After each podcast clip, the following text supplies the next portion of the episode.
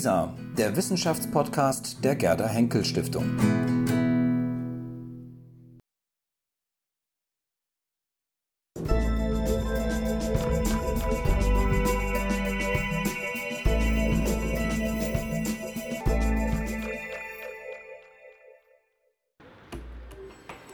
Hafen Hamburg Landungsbrücken.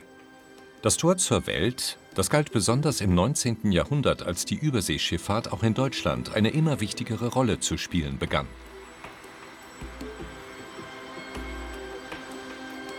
Dieses wichtige Kapitel der Technikgeschichte interessiert den Bremer Wissenschaftshistoriker Günther Östmann. Er untersucht die Frage, wie die nautische Ausbildung auf den Strukturwandel in der deutschen Seefahrt reagierte.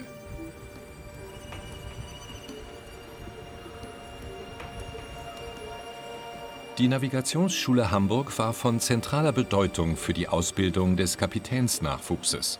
Die traditionsreiche Lehreinrichtung bestand mit Unterbrechungen 230 Jahre, von 1749 bis 1979. In den ersten Jahrzehnten dominierten Navigationslehrer aus den Niederlanden den Unterricht in Hamburg.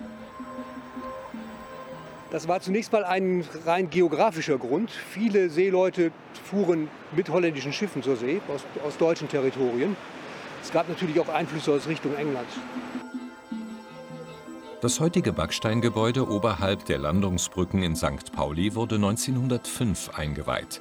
Es steht für einen wissenschaftlichen Ansatz der nautischen Ausbildung.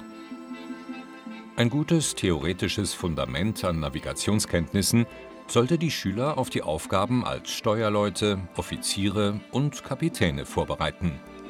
Dieses Credo verkündet die Fassade der einstigen Navigationsschule eindrücklich.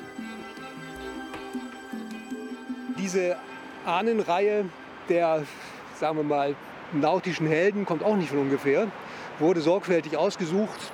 Ganz zur Linken Flavio Gioia aus Genua, der legendäre Erfinder des, des Seekompasses, eine völlig fiktive Figur, wusste man damals auch schon, aber wird bis heute als der Erfinder des Kompasses bezeichnet für den Seegebrauch. Gefolgt von Gerhard Mercator, die berühmte Mercator-Projektion für Seekarten. Dann Hadley, der sich mit Magnetismus und Meeres- und Windströmungen beschäftigt hat. Gefolgt von John Harrison, dem Schöpfer des ersten brauchbaren Zeitmessers für den Seegebrauch, des ersten Chronometers im 18. Jahrhundert. Dann Maury, der aufgrund von Beobachtungen die ersten Segelanweisungen herausgegeben hat in Amerika, die eine Optimierung der Verkehrswege, die zwischen Amerika und England bewirkten. Und dann schließlich gefolgt von Thomas Sumner, einem amerikanischen Kapitän, der das Standlinienverfahren in der ersten Hälfte des 19. Jahrhunderts per Zufall gefunden hat, was dann die Navigation revolutionieren sollte. Schulbank statt Reling. Diese Devise galt nicht nur in Hamburg.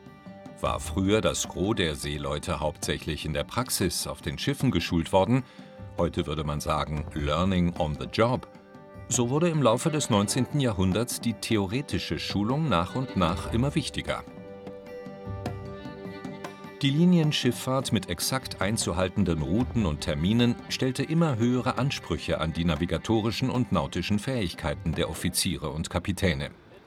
Vor die praktische Erfahrung wurde das Lehrbuch gesetzt.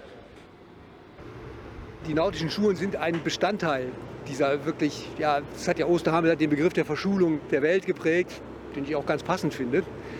Das ganze 19. Jahrhundert ist ja davon geprägt, dass also Ausbildungsgänge standardisiert, reguliert werden, Inhalt, Curricula festgelegt werden, Umfang, Dauer, Tiefe und so weiter. Und diese Entwicklung greift natürlich auch im Bereich des nautischen Unterrichtswesens. Die Praktiker gerieten dabei zuweilen ins Hintertreffen, nicht immer zur Freude des Seefahrernachwuchses. Das war von jeher ein gewisses Problem. Zum einen aufgrund in früheren Zeiten der sehr mangelhaften Vorbildung, also ganz elementarer Dorfschulunterricht. Zum anderen, dieser Unterricht fand in der, in der Anfangszeit in den Wintermonaten statt waren nur sehr wenige geneigt, dann die kurze Zeit, die man an Land mal zubringen durfte, im Kreise der Familie, mit seiner Liebsten und so weiter, dann zur Schule zu gehen, das war seit jeher ein gewisses Problem. Und nicht nur das.